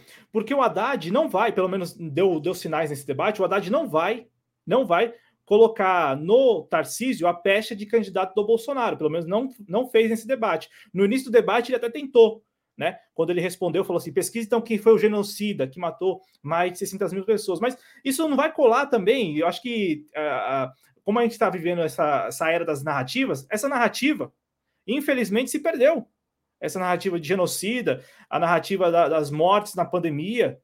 Eu não, não sei qual é o peso. Eu acho mais... que se for, por exemplo, eu acho que, desculpa te interromper, lá no Rio Grande do Sul, no Onyx, é mais fácil colar isso aí onde a Nise Yamaguchi for candidata, que ela é candidata a senadora, se eu não me engano, onde ela é, é, é, é aqui. é mais fácil. Oi? É aqui. É aqui? É aqui. Oxe, Maria, é que desgraça para nós, hein? Mas acho que né, o cenário já está bem consolidado. Mas, enfim, estão dizendo que ela fez fake news e estão marcando o, o Alexandre de Moraes lá para ele caçar a candidatura dela. Então, assim, eu acho que as pessoas é mais fácil colar essa peixa. O, a, o Tarcísio Freitas, ele é muito discreto, né? Ele é muito discreto. E até a apresentação dele é uma apresentação sóbria, discreta. Então, mesmo que ele seja, e é verdade que, né, é, candidato militar, candidato do Macedo, como diz aqui o Júnior, mesmo que ele seja isso, candidato do Bolsonaro, que é pior do que ser candidato do Macedo, mesmo que ele seja isso, é, é, é, como ele não é, como ele não esteve no olho do furacão e como ele não é conhecido é, e como ele é sóbrio, acho que essa pecha de o candidato bolsonarista, é, é, ainda que ele seja e ainda que ele pontualmente diga não, eu fiz essas realizações neste governo e este governo trabalhou por isso, isso, isso, ele consegue se safar disso, né, Claudio? Eu acho que ele consegue se safar, Adriano, mas não, não basta isto. Eu, eu não estou vendo os adversários colocando essa pecha nele. É, o único que tentou foi o Vinícius Poit, né? No, no debate hoje, o único que Por tentou. É, não, foi o único. Ele foi ele que falou: você está lá com o Valdemar, com o Eduardo Cunha, o que, que você acha disso? Né? E o Tarcísio, ele fugiu. Ele fugiu da resposta, ele não, não respondeu. Ele não respondeu. Tanto é que nesse, nesse embate aí, o Vinícius Poit conseguiu facilmente ganhar esse embate, porque o adversário, no caso o Tarcísio, não respondeu. O Tarcísio deu várias voltas, falou de técnicos e não respondeu. Ele simplesmente não respondeu. Porque aqui em São Paulo, lembrando, né? O Eduardo Cunha, do PTB, é candidato a deputado federal e esteve na, na convenção. O carioca Eduardo Cunha. É, assim como a, a Cristiane Brasil também é candidata a deputada federal pelo PTB aqui em São Paulo, né? É, eu fui confirmar aqui sobre a Nise, a Nise não, não foi oficializada candidata ao Senado e me parece que ela é, também não foi oficializada candidata a deputada federal. Eu, eu, preciso confirmar porque com o período das convenções, e, e assim, acredite se quiser, tem partido que não divulga sua convenção nas redes sociais, tá, gente? É só o candidato que divulga que foi oficializado e ponto final. Como, por exemplo, a Janaína, a Janaína Pascoal. A Janaína Pascoal era candidata ao Senado, numa candidatura avulsa, pelo PRTB. Mas o PRTB não anunciou, ela anunciou. Ela foi oficializada. A Lívia não ela deve é... muito com a cara dela. Ela é candidata. Não, é porque o PRTB não, não, divulga nada. O PRTB não existe. Aí, aí a pessoa fala: o problema é a unidade popular, o problema é o PCO, o problema é o PSTU. Em qual sentido o problema ô, são esses partidos? Ah, não recebem... é, um, é, um, negócio interessante, né? É, o PRTB, até onde eu sei, não tem uma expoente representação parlamentar no estado de São Paulo, tem? Tem a Janina Pascoal. A Janina Pascoal, ela é a deputada estadual pelo PRTB e ela é a candidata ao Senado pelo PRTB na candidatura avulsa. Ah, mas sim, o que eu, fora só... ela... É, é... Ah, eu sei. Eu só ia dizer o seguinte: se tiver um debate a Senado, como já teve nas eleições anteriores, vão chamar ela para o debate e não vão chamar outros partidos. É só isso. Ah, não. É, e para não deixar a ponta solta, quando eu falo problema é porque quando o PCO, o PCO, o PSTU, Unidade Popular, PCB, aparece na mídia aí, a mídia, ó, a mídia vai lá para cima e fala, ó, são partidos que usam recursos públicos, né? Recursos públicos para isso ou para aquilo outro. O PRTB, o PRTB é, que não, não está pegando apenas a cota mínima, eu, eu posso confirmar, é que o PRTB não elegeu nenhum senador né, em 2018, também não elegeu. É, é, eu acho que o PT, eu acho que o PRTB também está pegando uma cota mínima de 3 milhões. Mas independente disso, o PRTB sequer tem rede social, sequer divulga o trabalho, sequer, sequer, né? É, mas voltando ao ponto para não fugir muito, eu não é, foi um debate em que o Lula apareceu bem pouco, né? O Lula só foi falado três vezes, citado três vezes, e o Bolsonaro foi citado, pelas minhas contas, seis vezes só. Então, assim, é, não, não houve a tentativa de nacionalizar a, o debate, ou pelo menos, é, não vou falar disputa, né, porque a disputa está começando, mas o debate, pelo menos o debate da Bandeirantes, não foi nacionalizado. E com relação ao que você falou, eu acho que o Tarcísio, ele se sai, ele consegue, sim, se desvincular do governo, mas é, não, não é porque ele, ele teria essa habilidade, é, é, porque os adversários não querem, pelo menos não, não, não nesse debate, não quiseram é, impor a ele a peste de candidato do Bolsonaro. E aí entra o que eu estava falando. Eu acho que na batalha de narrativas, a narrativa do genocida ficou lá para trás. E, e, isso é um problema. É, saiu uma pesquisa agora há pouco, né, foi divulgada agora, depois da meia-noite, do Instituto FSB BTG Pactual, né? BTG Pactual FSB. E é, sabe aquela boca do jacaré, né? Que o pessoal fala das pesquisas, né? Naquela linha histórica, a boca do jacaré tá assim, tá assim, tá assim, tá assim. Aí vai chegando agora aqui, ó, vai se aproximando, vai fechando a boca do jacaré. O que, isso quer dizer? O Lula tá, tem caído nas pesquisas e o Bolsonaro tem crescido. E a partir da terça-feira, depois de amanhã, ou melhor, amanhã, né? Hoje é segunda-feira, amanhã, terça-feira, começa a ser pago o novo Auxílio Brasil, aquele benefício para caminhoneiros, também o benefício para taxistas, né? O Vale Gás. Então, assim, qual será o impacto também dessas medidas? O Lula tem dito para o seu eleitorado dar uma banana para o Bolsonaro. É, mas as pesquisas têm mostrado que o ex-presidente Lula tem perdido força e o presidente Bolsonaro recuperado algum fôlego né, nessa campanha que só está começando. Então, resumindo, Adriano, não é porque o, o Tarcísio tem habilidade de se desvincular, é porque eu acho que no debate hoje faltou impor essa pecha a ele de candidato ao Bolsonaro. O, o, o Haddad, no início, devolvendo aquele comentário sobre pior prefeito da, da, cidade de São Paulo, da história, o Haddad tentou, mas não colou. E o Haddad foi o único, né? Depois o Vinícius Poit levou para o campo mais da corrupção, né? É, aquela questão de, pô, você aponta o dedo para o PT, mas você está com o Eduardo Cunha, você está com o Valdemar Costa Neto, você está com o Roberto Jefferson, é, e aí? E aí, nesse embate particular entre o Tarcísio e o Poit, o Poit venceu é, muito facilmente porque o Tarcísio não respondeu. E eu acho que o, do debate, assim, no geral, o Vinícius Poit, apesar de todos ali terem tido rigorosamente o mesmo tempo, o Vinícius Poit foi o que mais apareceu, foi o que usou melhor o, o espaço para aparecer. Ele apareceu, né? E aí eu já de, de pronto aqui acho que não se deve subestimar a candidatura do Vinícius Poit, porque cola, cola demais essa história do fundo eleitoral.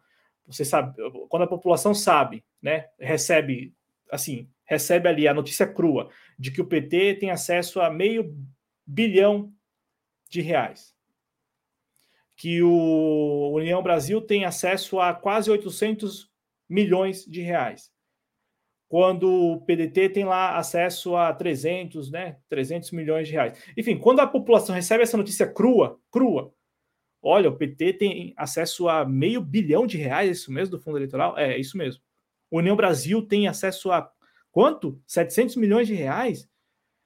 Quando a população recebe essa notícia crua, na boa, faz um estrago enorme, porque a população não vai discutir o papel do fundo eleitoral, a importância de se financiar as candidaturas, não vai. A população simplesmente fala o seguinte: é sério isso? É sério que milhões de reais estão sendo usados para simplesmente bancar campanhas eleitorais?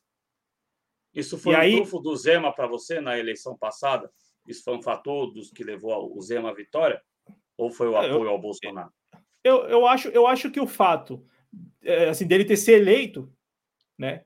Ter sido eleito e tal, talvez tenha tido esse papel aí, o papel do discurso contra o fundo eleitoral. Eu acho que teve esse papel também. É, assim, só pelo fato dele ter sido eleito, porque ele foi eleito em primeiro turno, não foi? Ele, não foi para o segundo turno, foi, foi primeiro turno, não foi?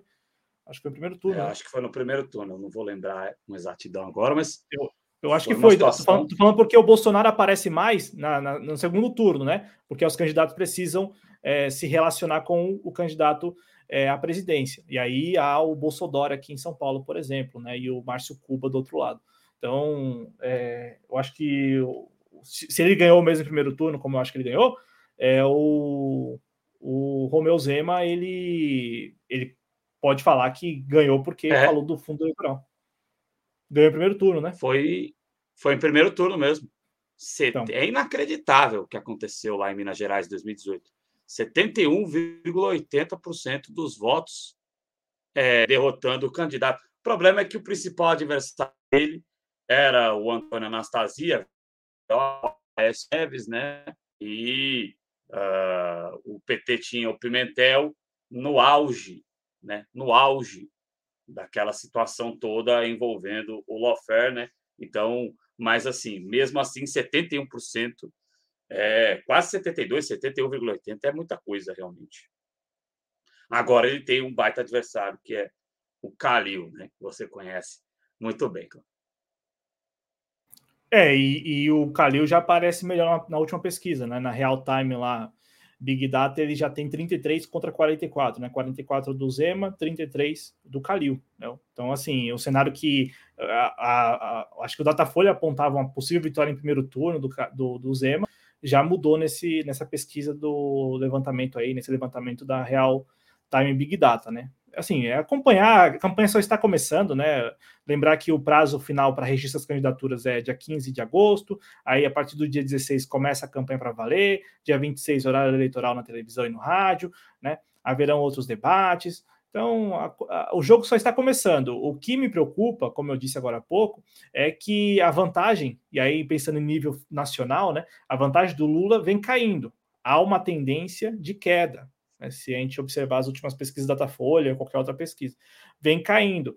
Já em relação ao Fernando Haddad, agora com o início da campanha e com as pessoas procurando né, os candidatos, procurando conhecer e procurando em quem votar, é, há esse temor também de que o Haddad, de repente, hoje tem ali 34, 35, ele caia né, é, nas pesquisas. É, e aí, por que eu afirmo isso? porque o, o Haddad contava até então, até, até hoje, com o fato de que as pessoas não estavam ou não estão prestando atenção ainda no processo eleitoral aqui em São Paulo. Né? Então, com a proximidade do processo eleitoral, do dia de votação, as pessoas passam a procurar conhecer mais os candidatos. E o Fernando Haddad, ele foi lembrado ao longo do programa de hoje, né, do debate, como um prefeito que perdeu a eleição de 2016, né, que foi é, derrotado. É, o, o, Haddad, ele. E aí ele não soube. É, eu acho, ele não soube contra-atacar. Porque o Haddad, depois daquela derrota, que foi uma derrota massacrante né, para o Fernando Haddad em 2016, ele somou 47 milhões de votos para a presidência da República. 47 milhões de votos. Ah, mas numa conjuntura muito particular. E, e daí? e perdeu no, só perdeu no reduto eleitoral dele, né, São Paulo, e ganhou. Engraçado assim que ele ganhou onde ele ele ganhou, ele foi forte, vamos assim dizer, onde ele era desconhecido, totalmente desconhecido, onde as pessoas chamavam ele de Andrade, né, e perdeu no reduto eleitoral dele para o Bolsonaro, né? Mas eu entendo o que você quer dizer, capitalizar em cima e outra. O Haddad evoluiu muito, né? nesse processo todo. Tanto é que teve época em que eu achei que, pô, você colocar o Haddad como candidato a vou, tipo, tirar ele do plano federal e voltar ele para o plano estadual, não é você queimar um cartucho, mas está mostrando aí que é um candidato competitivo diferente do passado. Por quê? Porque ele trabalhou. Aí, é, só para. Eu, eu entendi o seu comentário, Adriano. É, mas quando eu falo que ele tirou 47 milhões de votos, é porque se ele não falar isso, ninguém vai falar. Então, para contra-atacar o fato dele ter perdido a eleição municipal em 2016, ele pode falar isso. Eu fui presidenciável na última eleição e cheguei ao segundo turno e tirei 47 milhões de votos. Ah, mas o Lula. E daí? Mas quem é que estava na urna lá? Era o meu nome, não era? Então, eu acho que cabe a ele. Isso aqui é um, é um elemento que ele pode usar. É, pode usar né? E eu, eu concordo com você. Assim, a conjuntura foi uma conjuntura muito particular. Ele só teve os votos que teve porque teve apoio do Lula, porque no segundo turno houve uma, unia, uma unidade de forças para evitar a vitória eleitoral do presidente Bolsonaro. Então, assim, eu entendo perfeitamente a conjuntura. Todos nós aqui compreendemos. Acho que todos nós aqui é, acompanhamos de perto aquele processo e sabemos disso. Agora, num debate em que o adversário fala que você perdeu para brancos e nulos e você não fala nada, o adversário ganha né, nesse embate. Agora, com relação e aí eu deixei de falar isso, né? Eu fui passando aqui. O Tarcísio, quando ele falou lá da Vila Leopoldina, né? É, e da região oeste de São Paulo, né? Que todos nós concordamos plenamente, né? Usar, para quem não conhece São Paulo, na zona oeste, Vila Leopoldina, Lapa, Barra Funda, é, por muito tempo, né? Ali se estabeleceu o, o polo industrial da cidade de São Paulo, né? Então há muitos galpões naquela região. E é uma região plana, uma região plana mesmo, aqui da capital, uma região muito plana e que, e que há vários galpões. E aí o Tarcísio falou o quê? Que a indústria começou às margens da, do trilho e é, o processo de desindustrialização também ocorreu às margens do trilho. E aí ele fala que é muito importante tornar aquela região uma região de interesse social. para a construção de moradias populares. Pô, como disse o Adriano, uma proposta do Guilherme Boulos, uma proposta do Haddad. Todos nós concordamos com isso. Beleza, é verdade. É, é possível fazer isso? É possível. Agora, o Tarcísio Gomes vai comprar a briga com a especulação imobiliária? Não vai. Ele não vai comprar essa briga com a especulação imobiliária. Porque a especulação imobiliária já está desocupando os galpões para a construção de condomínios de alto padrão ou de médio padrão naquela região. Não é que os galpões vão ficar lá resistindo ao tempo. Não. É uma área extremamente concorrida e disputada. Mas por quem? Pela especulação imobiliária e não pelo poder público. Cláudio, só que sabe o que, que entristece e revolta a gente na especulação imobiliária? Aí eles vão lá e colocam a placa, né, dizendo que é do programa Minha Casa Verde Amarela, e aí é, é um, um tipo de habitação que não o pobre, a pessoa que não tem moradia ou que tem moradia precária não vai ter acesso, mas no final da conta vai dizer, olha, entregamos não sei lá quantas mil habitações no programa tal dizendo que é uma ação de governo, quando é uma ação de especulação imobiliária. Que, aliás, isso ocorreu aqui em São Paulo, temos que falar. Infelizmente, no Minha Casa Minha Vida, o que se fez de especulação imobiliária, pelo menos aqui no Sudeste, no Minha Casa Minha Vida, foi o expoente da especulação imobiliária. Os imóveis quadruplicaram, quintuplicaram de preço depois do Minha Casa Minha Vida. Isso tem que ser falado, entendeu? Então, infelizmente, se o cara desse ganha e acontece esse processo que você falou, lá na frente ele vai falar: ó, nós demos o fomento para que a iniciativa privada desse, entre aspas, moradia para as pessoas. Isso é algo absolutamente revoltante. É, e, e, quem espera outra coisa dele, né? É, eu acho que é só para deixar isso registrado, né? Que quando ele fala isso, ele está vendendo uma coisa que ele não vai cumprir, né? No, no, no estrito senso do que ele falou, porque ele falou tornar aquela região de interesse social. Não foi isso que ele falou? Habitação de interesse social. Habitação de interesse social. Né? É, e é claro que ele não vai comprar essa briga com a especulação imobiliária, porque, como eu disse, quem está aqui circulando por São Paulo está vendo que os terrenos estão sendo comprados por incorporadoras, né, ou as próprias construtoras, é, empreiteiras. Não há mais terreno assim completamente vazio, baldio, não. É, os terrenos estão sendo comprados pelas incorporadoras para a construção de condomínios, como eu disse, de médio alto padrões, né? Não, não há é, esse negócio de habitação de interesse social, quando existe, é no extremo da cidade, muito afastado do centro. É, em relação ao Rodrigo Garcia, para terminar da minha parte, é, ele falou né, que ah, o governo tem o Vale Gás, tem o Bolsa Trabalho, tem o Poupa Tempo, tem o Bom Prato, tem, tem aí é, vários programas. Bom, o governo do estado de São Paulo tem alguns programas, isso é, isso é fato, tem programas. Mas programas não alcançam quase ninguém, quase ninguém. É um público sempre muito reduzido. É, com exceção do Poupa Tempo, que o, o Poupa Tempo sim, é um Poupa Tempo ele é usado acho que por todos os paulistas por uma gama considerável da população paulista. Mas de resto. E o bom prato. O, é, e o bom prato também, mas aí o bom prato ainda tem aquela, é estigmatizado, né?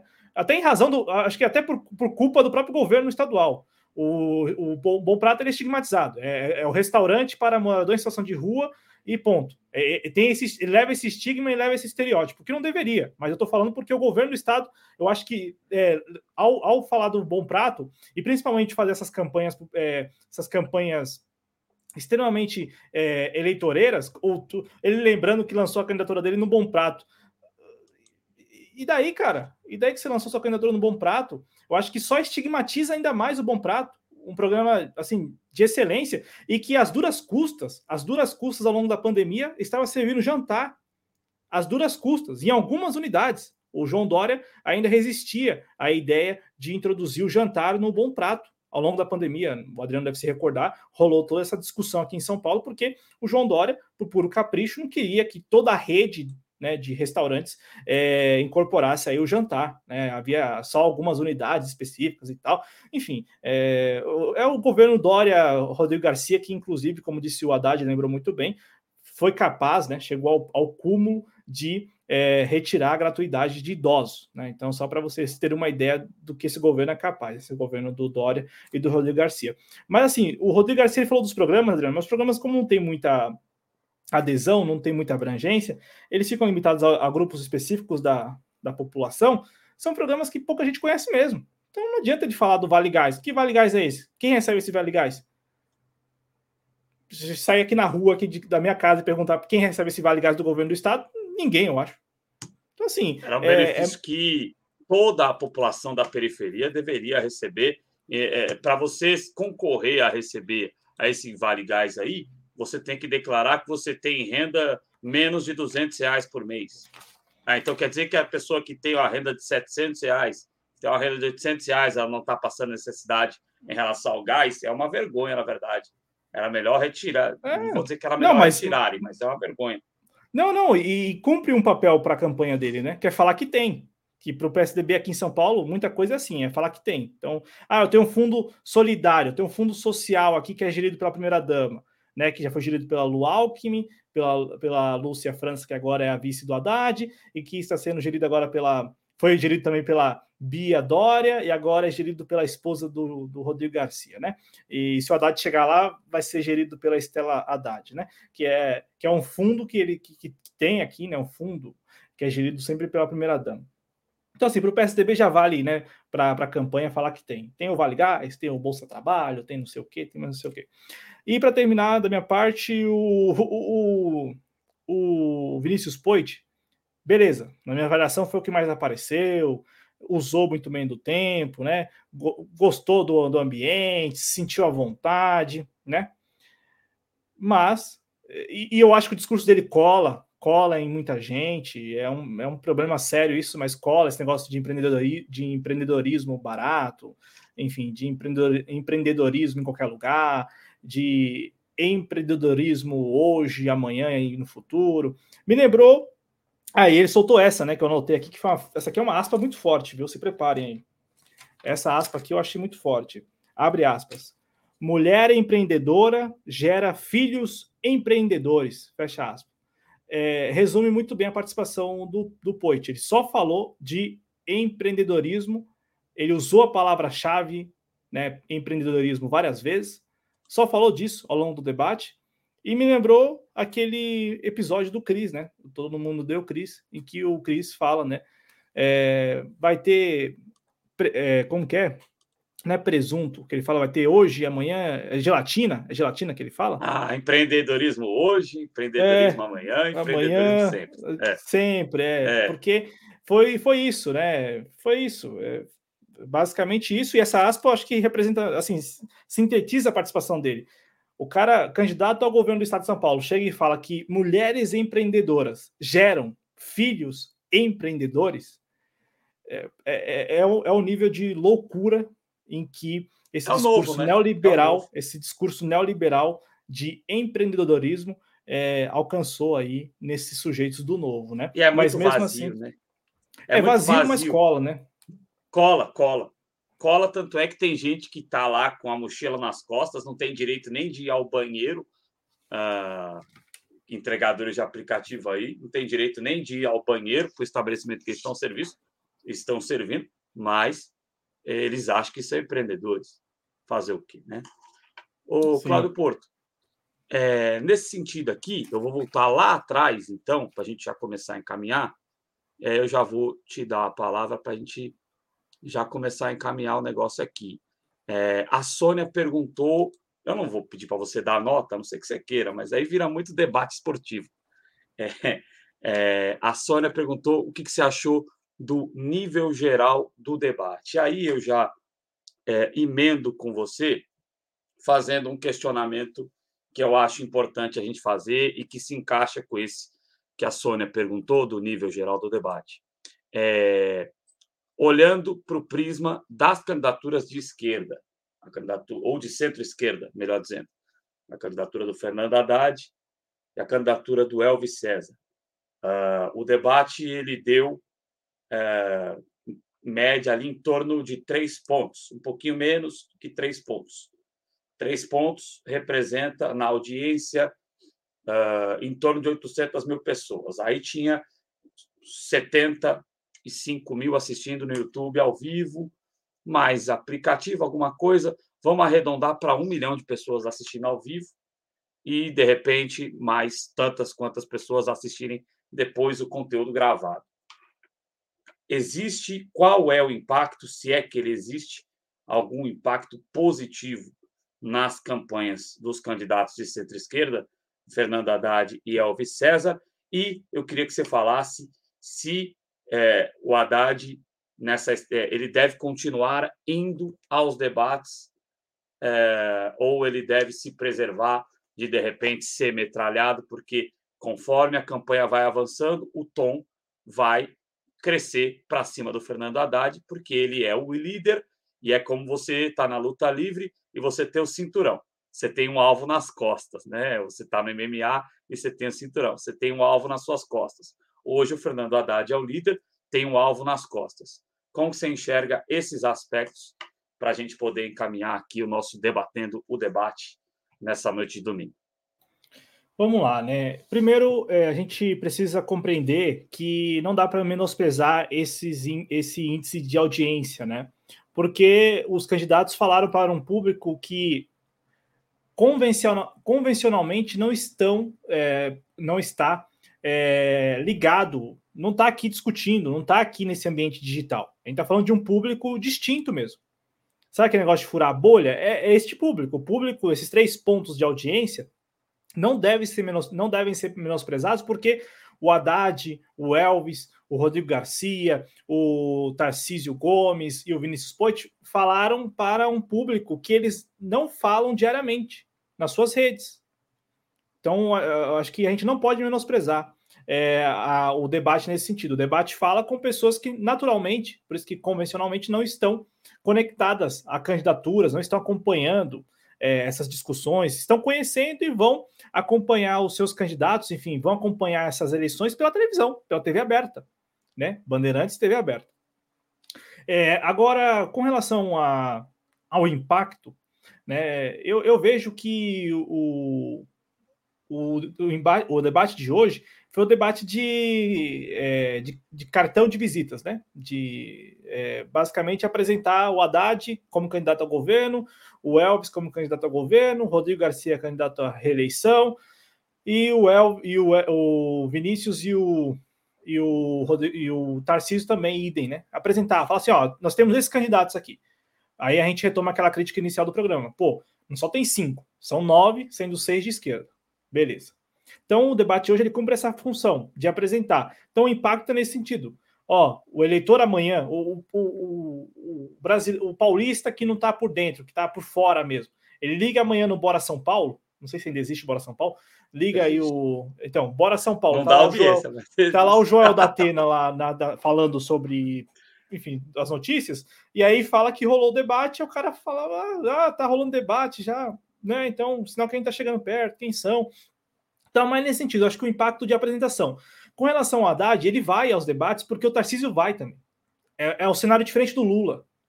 O, aqui em São Paulo, já, se a gente. Né, é... Ô, Cláudio, é, é, ele tem que ir para não acontecer o que aconteceu com o Zema, que fugiu do debate quando ficou sabendo que a primeira pergunta seria ele versus Calil, e aí é, fugiu do debate na hora H e ficou sendo alvo, segundo o que eu li, né? ficou sendo alvo o programa inteiro lá em Minas Gerais. Né? Então, o Haddad tem que ir porque o Tarcísio vai para não ficar, é, é, para ter a sua voz e se defender de ataques que venham a acontecer?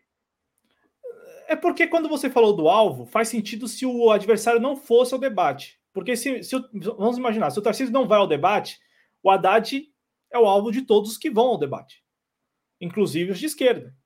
Então, se tivesse lá o Altino, se tivesse lá o Gabriel Colombo, não tendo o Tarcísio, só tendo o Haddad, o Haddad seria o alvo também desses candidatos. Porque esses candidatos criticam a conciliação, criticam é, as concessões, né? Critica essa ideia mais de centro-esquerda e tal, de conciliação de classe. Então, assim, o Haddad vai aos debates porque o Tarcísio vai. A situação do Lula é diferente porque o Lula ele teme que ele vá, mas o Bolsonaro não vai.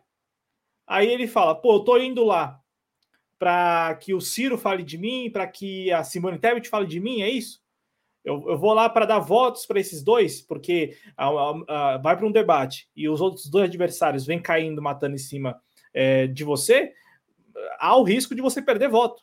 Porque talvez você possa escorregar numa resposta, enfim, né? Falar algo que não deveria e ali, com isso, você transfere o voto para aquele que está te perguntando, que está te colocando na, na, na situação de saia, saia justa. Então, eu acho que o Haddad vai aos debates porque o Tarcísio vai. Então, aqui em São Paulo não, não há por que se preocupar, se há algum tipo de preocupação com relação à participação dele nos debates. Né? Eu acho que ele vai aos debates porque o Tarcísio vai, e nessa dos dois irem, é, os dois podem tanto ganhar votos como perder votos.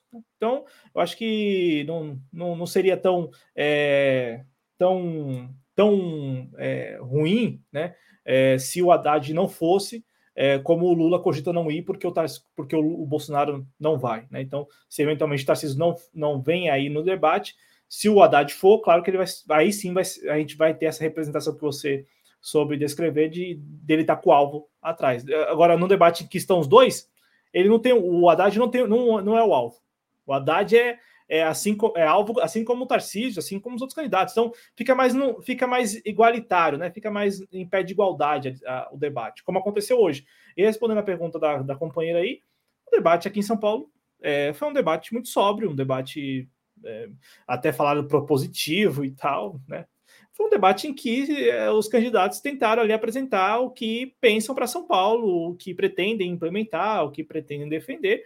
Então, certa medida, foi um, um debate bem, bem mais propositivo do que algumas pessoas esperavam. Eu acho que se tivéssemos ali os candidatos que nós citamos no início do programa, o Altino Prazeres do PSTU e o Gabriel Colombo do PCB, eu acho que nós teríamos é, um, um, debate. É, não digo menos propositivo, só que levado mais no sentido de cutucar mesmo, né, de criticar mesmo é, as candidaturas colocadas pela direita e até, até a do PT, Inclusive do Fernando do Haddad. PT. Exatamente, né? Exatamente. É, é, tem alguma informação de próximos debates que estejam previstos aí, Ocla? Então, é, se, se, a gente considerar o calendário inicial, o próximo debate seria no dia 23 de agosto na Jovem Pan é, 23 de agosto na Jovem Pan. Aí eu já não consegui confirmar a tempo do programa aqui, eu passei o domingo pesquisando para saber se tinha alguma atualização, porque essa data foi definida ainda no final do ano passado, né? É, quando a Jovem Pan estava já conversando com as assessorias, enfim, né, com os partidos. Eu não, não, não tenho certeza. Assim, a informação que eu tenho é que seria no dia 23, mas não tenho como confirmar porque a Jovem Pan não, não publicou mais nada, não, não falou mais nada, né? É, mas é isto. Se, se não for no dia 23, o próximo debate, aí isso eu tenho certeza, o próximo debate será em setembro já. Deixa eu pegar aqui a data certinha. Setembro, é, 17 de setembro, 7 horas da noite, no SBT. 17 de setembro, é, no SBT, 7 da noite, né? Então, se não for é, no, dia, no próximo dia 23, será no dia 17 de setembro. É, e antes tem, me parece que é antes, né? Parece que é no dia 28 agora, é, o debate presidencial na Bandeirantes. A gente vai seguir acompanhando os debates e, claro, o calendário eleitoral com coberturas de atos das campanhas de esquerda, com é, conversas, com entrevistas e com programas analisando o cenário das eleições. Cláudio Porto, alguma coisa a acrescentar aqui neste debatendo debate? Não, só somente isso mesmo, agradecendo a você né, pela ancoragem, agradecendo também ao nosso público que pôde nos acompanhar, reforçando o que você acabou de falar, a TV Jovens Cronistas vai seguir acompanhando mesmo de perto, então nos eventos é, de campanha que, que forem possíveis aí da gente ir cobrir em loco, nós estaremos indo. E, claro, é, quem puder contribuir financeiramente, não apenas para financiar né, é, essa cobertura, mas para financiar os Jovens Cronistas, né, este projeto que também vai realizar entrevistas aí com candidatos às eleições majoritárias, sobretudo, né, é, aqui em São Paulo e também em nível nacional. É, enfim, contribua, né? Podendo contribuir com jovens cronistas, contribua via Pix. Reforçar a nossa campanha pelo Clube de Sócios também. A partir de dois reais por mês você pode se tornar um sócio, uma sócia dos Jovens Cronistas lá no Apoia-se. Também é um valor aí simbólico de dois reais. É. Enfim, Antigamente tinha o GC do Apoia-se, hoje em dia não tem mais aqui. Mas tem na descrição do vídeo, né? O link tem tá na, descrição, descrição do, do vídeo. vídeo. Basta, basta clicar no link se você quiser, é claro, né? A maneira também bem tranquila de contribuir com os jovens cronistas e de se, se somar engano, é mesmo. apoia.se barra jovens cronistas, não é isso? Isso, esse é o link. Que é isso. Para a galera também que está ouvindo, né? Para a galera tá ouvindo aqui, tem lá o apoia.se barra jovens cronistas e tem. A gente indica mais o apoia-se, né? Mas quem se sentir mais confortável com a vaquinha tem o vaca.me barra 469309 e você pode vir aqui no YouTube pegar com calma essas informações, você que está ouvindo, pode deixar um aplauso, pode virar membro aqui do canal, membra, membro, né? Pode fazer isso e pode também contribuir através da chave Pix, pix@jcronistas.com. A gente, eu tenho dito isso aqui com frequência, né, Cláudio? Que a gente tem que dizer, a gente tem que falar a verdade aqui, até o nosso lema, né?